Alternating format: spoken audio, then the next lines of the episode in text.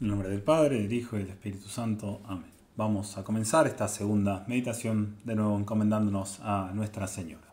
Dios te salve María, llena eres de gracia, el Señor es contigo. Bendita tú eres entre todas las mujeres y bendito es el fruto de tu vientre Jesús. Santa María, Madre de Dios, ruega por nosotros pecadores, ahora y en la hora de nuestra muerte. Amén. En el nombre del Padre, del Hijo y del Espíritu Santo. Amén. En esta segunda meditación Vamos a ver cuatro conclusiones bien prácticas, cuatro frutos que debería dar la resurrección en nosotros y que Santo Tomás pone inmediatamente luego de lo que hablamos en la primera meditación. Si tomamos un poco de conciencia ya de lo que es la resurrección de Cristo, si hemos meditado en lo que hablamos en la meditación anterior, se tendrían que seguir estos frutos en nuestra vida. Recordemos rápidamente lo que hemos hablado anteriormente de cuán especial es la resurrección de Cristo, especialmente por las diferencias que tiene respecto a las otras resurrecciones.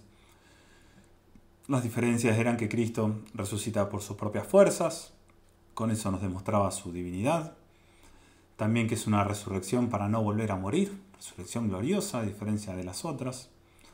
Se veían los frutos y la eficacia que tiene la resurrección de Cristo, es causa de la resurrección de todos. Y por último, el tiempo en el que sucede la resurrección de Cristo, quiso justamente tres días para que evitemos pensar que no, que no murió, ni perder la fe por no haberlo resucitado. Entonces vamos a ver ahora estas cuatro cosas que dice Santo Tomás que se pueden deducir de esto para nuestra edificación, dice así él literalmente. Y las cuatro son como una especie de comparación entre la resurrección de Cristo y la vida que él ha alcanzado eh, enfrente lo que es la resurrección de nuestra alma por la gracia y también la vida que alcanzamos por, el bautismo, la vida sobrenatural que comienza en nosotros. Entonces lo primero que deducimos de la resurrección de Cristo, dice San Tomás, es que nos preocupemos de resurgir espiritualmente de la muerte del alma, en la que incurrimos por el pecado resucitar a la vida de la justicia o santidad que se obtiene, se obtiene por la penitencia, el arrepentimiento. De hecho dice San Pablo en el capítulo 5 de los Efesios, despierta tú que duermes y levántate de los muertos y te iluminará Cristo. Nos está pidiendo que nos levantemos a nosotros mismos, San Pablo. Lo que podemos hacer nosotros es resurgir espiritualmente. Y como dice en el Apocalipsis, en capítulo 20, esta es la resurrección primera. Dichoso el que tiene parte en la resurrección primera. La resurrección segunda es la resurrección futura, la de la carne. Entonces, lo primero que uno tiene que deducir de que Cristo ha resucitado es de uno preocuparse de resurgir espiritualmente. Es algo que está en nuestra libertad. Y ciertamente es una resurrección, un resurgimiento, porque el alma que está en pecado está como muerta. No porque el alma pueda morir, eso está de más decirlo, el alma es nuestra parte espiritual, en cuanto espiritual es incorruptible, el alma no se puede deshacer, pero el alma sin la gracia está como muerta. Le falta la vida sobrenatural, le falta la gracia. Entonces, así como Cristo resurge de la muerte, hay que imitar a Cristo en su resurrección, resurgiendo también de la muerte del pecado. Desde la primera consecuencia que uno saca de la resurrección de Cristo en cuanto a la vida propia, hay que resurgir de, la muerte del pecado a la, a la vida, a la vida del alma.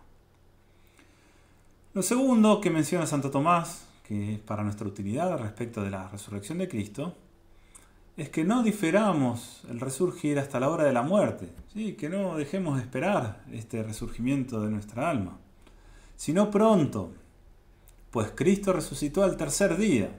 Recordemos cómo Cristo quiso un tiempo determinado para su, su resurrección, ni inmediatamente ni al final de los tiempos. Entonces, no, tampoco nosotros no podemos demorarnos como Cristo no se demoró en resucitar más de lo que convenía. Como dice el libro del eclesiástico en el capítulo 5, no tardes en convertirte al Señor y no lo difieras de un día para otro. Y sigue diciendo Santo Tomás, puesto que oprimido por la enfermedad, no puedes pensar en lo que toca a la salvación. Y también porque pierdes la participación en todas las obras buenas que se hacen en la iglesia, e incurres en muchos males por perseverar en el pecado. Finalmente, además, el diablo, cuanto más tiempo te posea, tanto más difícilmente te dejará, como dice San Beda. Entonces, así como Cristo no dejó la resurrección para el final de los tiempos, nosotros de la misma manera no podemos pretender esperar al final de la vida para resurgir espiritualmente, para apartarnos del pecado. Es una locura decir, bueno, me voy a arrepentir mañana, bueno, cuando ya sea más viejo, cuando me esté por morir. Y Santo Tomás nos deja algunas razones más que acabamos de leer para para convencernos en cómo no podemos esperar a resurgir del pecado. Primero esta, esta cita del eclesiástico, no tardes en convertirte al Señor y no lo difieras de un día para otro, porque aparte ya sabemos cómo es, lo que voy a hacer mañana y bueno, y mañana voy a hacer lo mismo. Está esta cita de la Sagrada Escritura, la autoridad misma que tiene la Sagrada Escritura, tendría que bastarnos para convencernos de cómo no hay que demorar la conversión. Pero Santo Tomás nos agrega alguna cosita más. Dice esto de que aquel que está oprimido por la enfermedad, si no la enfermedad del cuerpo, sino por el pecado, no puede pensar en lo que toca a la salvación. Es algo que tal vez vemos todos los días.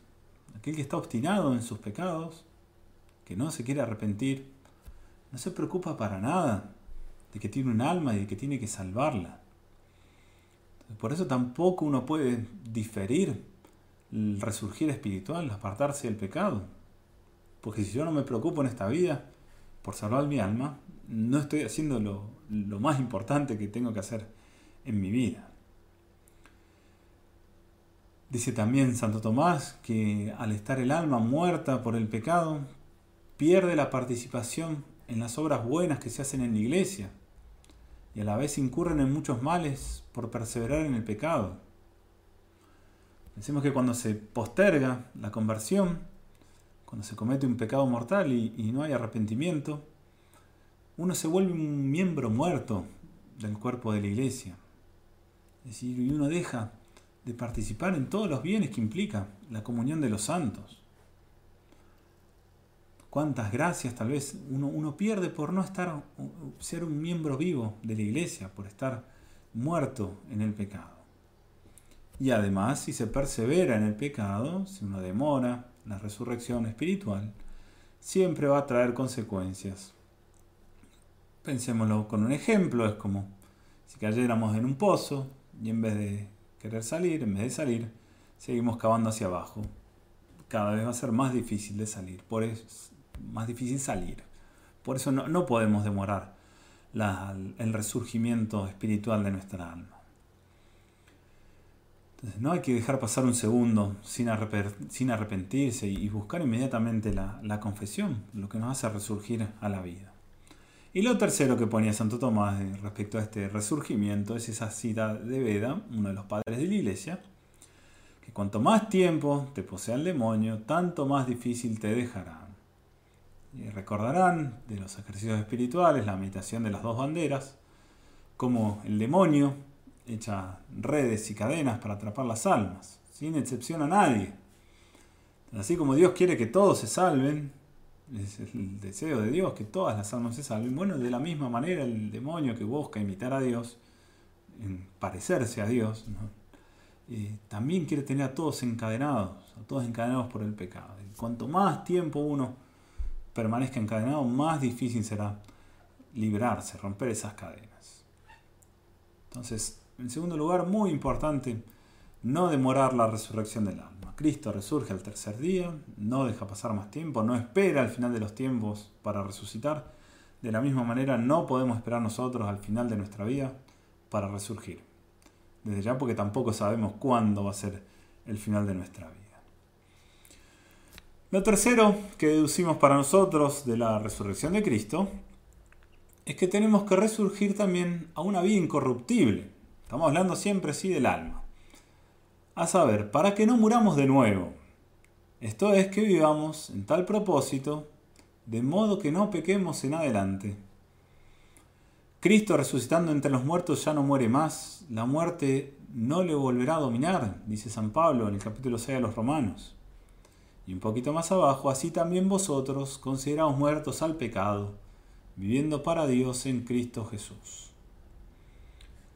Entonces, como vimos en la primera meditación, una de las cosas que caracterizaba la resurrección de Cristo es que es una resurrección para no morir jamás, la resurrección gloriosa. Bueno, la misma resurrección tendríamos que buscar conservar en nuestra alma.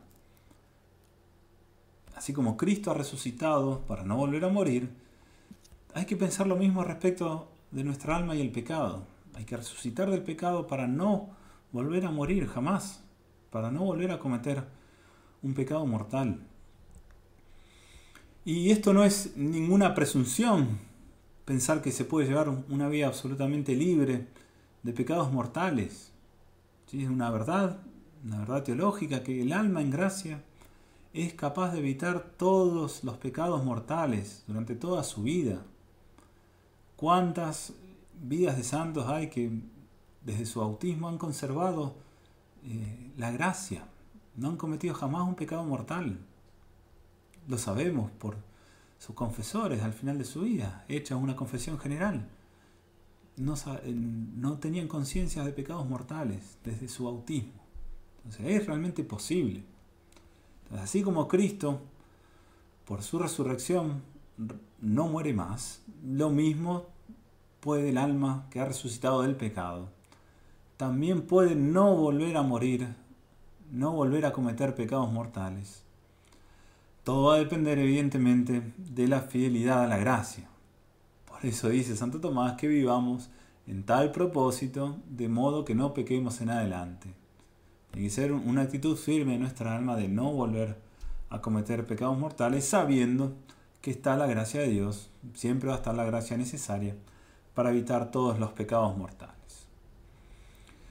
Y esto ya nos lleva a lo cuarto y último que menciona Santo Tomás, que tiene que producir la, la resurrección de Cristo en nosotros, y es que tenemos que resucitar a una vida nueva y gloriosa a saber, para que evitemos todas aquellas cosas que antes fueron ocasión y causa de la muerte y del pecado. Que como Cristo resucitó entre los muertos para la gloria del, por la gloria del Padre, también nosotros caminemos en una novedad de vida, dice San Pablo, capítulo 6 de los Romanos. Esta vida nueva es la vida de la justicia o santidad que renueva el alma y conduce a la vida de la gloria. Entonces, como decíamos, lo tercero es el propósito de no volver a morir, de vivir una vida resucitada del alma para no volver a morir, para mantener ese propósito hay que evitar todas aquellas cosas que fueron ocasión y causa de la muerte y del pecado. Imaginémonos un poquito con, un ejemplo de la vida natural. Pensemos un, un escalador que por una imprudencia pierde la vida, pero al poco tiempo resucita. Imaginemos, se fue a escalar una montaña muy peligrosa, o se fue sin la preparación de vida, o quiso hacer algo que no tenía que hacer. Bueno, supongamos que ese escalador muere y al poco tiempo resucita. Bueno, el día que vuelva a escalar, lo más lógico sería que busque evitar esas imprudencias, que no vuelva a esa montaña, que no vuelva en esas condiciones, o que vaya bien preparado. O que si intentó hacer algo muy arriesgado, lo más lógico es que no intente hacerlo de nuevo se ha perdido la vida ya de esa manera y es consciente que eso lo ha llevado, uno tendría que pensar que el, sentido común lo va a llevar a no volver a repetirlo. Bueno, lo mismo y con mucha mayor razón tenemos que hacer respecto a la vida del alma. Si sabemos que nuestra alma fue resucitada por la gracia, tendríamos que evitar como la peste todo aquello que nos puede causar la muerte del alma, llevar a un pecado mortal. Si tanto a veces nos esforzamos en, conservar la vida, pensemos tal vez todo lo que hemos vivido, todo el mundo con, con esta historia del virus, cómo a veces se nos ha insistido tanto en conservar la salud y tanto a veces cosas que se hacían, a veces algunas exageradas, Bueno, si buscamos a veces así conservar la vida, ¿cómo no vamos a buscar conservar más todavía la vida del alma? A veces parece incluso que es al revés. Nos importa más conservar la vida eh, corporal que la vida del alma, que evitar las ocasiones. Entonces, resucitar el alma a una vida gloriosa es también buscar conservarla. Tiene poco sentido decir que uno se ha arrepentido de los pecados, que uno ha resurgido, quiere resurgir con Cristo, si uno no está dispuesto a evitar todas las ocasiones que lo han llevado a caer. Entonces, parte de mantener la vida del alma, la vida gloriosa del alma, la resurrección del alma, es evitar todo aquello que nos puede quitar esa vida gloriosa que tiene el alma. Y pensemos que evitar las ocasiones es mucho más fácil que evitar las caídas. Una vez que uno se ha puesto en ocasiones, muy difícil evitar la caída. Todos tal vez lo sabemos lamentablemente por, por experiencia. Es cuestión de aprender a no engañarse a uno mismo. Si se nos presenta una ocasión de pecado y lo primero que uno piensa es, bueno, no va a suceder nada, lo más probable es que eso termine en una caída. Entonces, que aprendamos a evitar las ocasiones, que la Virgen nos alcance a todos la gracia de ¿sí? tener presente estas cuatro utilidades que, tiene que traer la resurrección de Cristo a nuestra vida, que nos preocupemos de, resurgir espiritualmente, de imitación de Cristo, que no demoremos nuestra resurrección hasta el final de los tiempos, hasta el final de nuestra vida, porque no sabemos cuándo va a llegar el final de nuestra vida. Que mantengamos, busquemos mantener esa vida incorruptible en nuestra alma y que busquemos justamente evitar las ocasiones que son aquellas cosas que, que nos pueden quitar la vida gloriosa que, que ha traído Cristo a nuestra alma. Como bien decía el libro del Apocalipsis, esa es la resurrección primera y aquellos que participan y permanecen en la resurrección primera son todos los que van a obtener y participar también en la resurrección segunda, la resurrección de los cuerpos.